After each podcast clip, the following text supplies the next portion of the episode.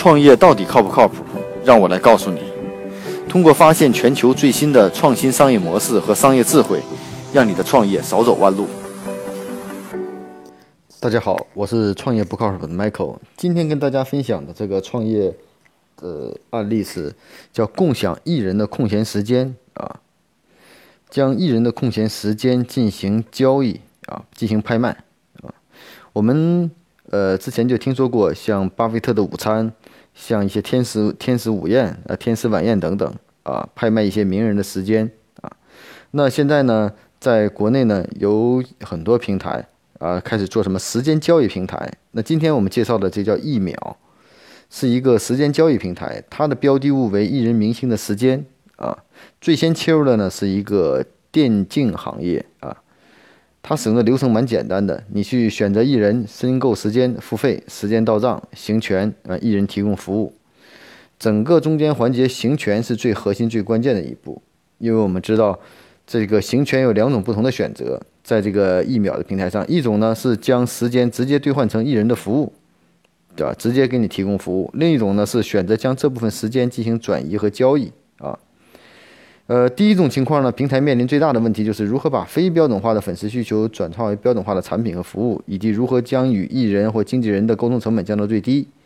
那一秒这家公司的做法呢，我听起来还是蛮聪明的。它是先将需求进行分类和调研，然后将不同需求匹配到不同的标准化产品里头去。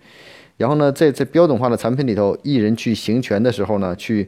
呃进行服务的时候呢，应该是相对的能够满足这种时长的要求。啊，所以说是一个标准化的时间付费类的产品，也就是说，在某一个五分钟之内，艺人可以帮你干什么？十分钟、二十分钟、三十分钟，将产品进行标准化。那第二种情况呢，也是一秒的一个比较大的特点，我觉得这可能是这种平台最大的价值，就是能够将艺人的时间进行多次的转手，进行交易啊，甚至是集合竞价，也就是说，将艺人的时间变成了一种有价货币啊，可以进行涨跌。所以呢。应该说是以一个时间交易为基础的为货币资产的一个交易所啊，并且呢，这也要存在一些底层算法的东西。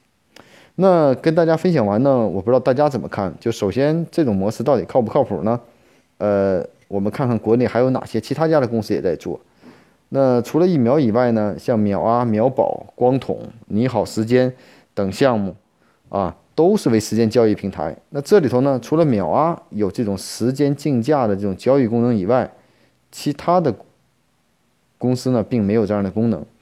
呃，那这里就存在一个风险问题，就是这种多次交易时间货币价值的波动是否是合理的，是否是有政策的相关法规所监控，这个现在不太好说，有点打擦边球的概念啊。啊，但是呢，这也是这类平台一个最大的价值，因为我们买一个时间，让艺人把这个时间进行服务，其实跟这个在行和分达的这种分呃形式也没什么太大的区别，啊，但是如果时间作为货币可以进行交易，那比如说我拍下了一个某某明星的时间，我可能是以五块钱拍下的，但是它可能变成了卖给更有价值的人，可能变成了五十、五百甚至五万，这可能是平台最有价值的玩法。呃，那其实我们从这个产品的角度来看，不考虑政策风险，那哪些人的时间到底是可以拍卖的呢？呃，我们可以仔细分析一下，像国内的一线的娱乐明星，我觉得不存在剩余时间，忙都忙不过来。但是在某些垂直领域的 KOL 确实有这类变现的需求的。我相信可以看看除了电竞以外，像体育、商业等行业的 KOL 是否合适，比如说各个公司的 CEO，各个公司的创业成功者。或者说是一些知名的作家，或者说是一些书法家，啊，这些人可能会更实用。也就是说，当一定是有那些剩余时间的人，他第一是能行权、能服务；第二，他的时间是真的是可以被履行服务的。我觉得这些 KOL 可能是更有价值，啊。那我觉得整个的这种共享经济里头，这类共享经济出现了不同的玩法。啊，那这种共享最大的价值就在于将与共享的这种价值能够发挥的不断的复制变得更大，这可能是共享最大的价值。那我们知道很多共享经济都集中在名人的效应、名人的时间、专家的时间、大咖的时间这类平台有非常多了，但是实际上单次交易抽佣金的模式是否一种好的盈利方式，我觉得有待考察。那也许像一秒和秒啊这样的平台，也许能打造一个新的共享的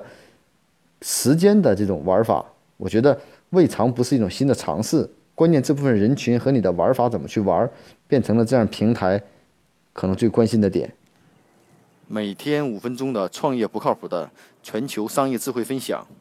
让你的创业靠谱起来。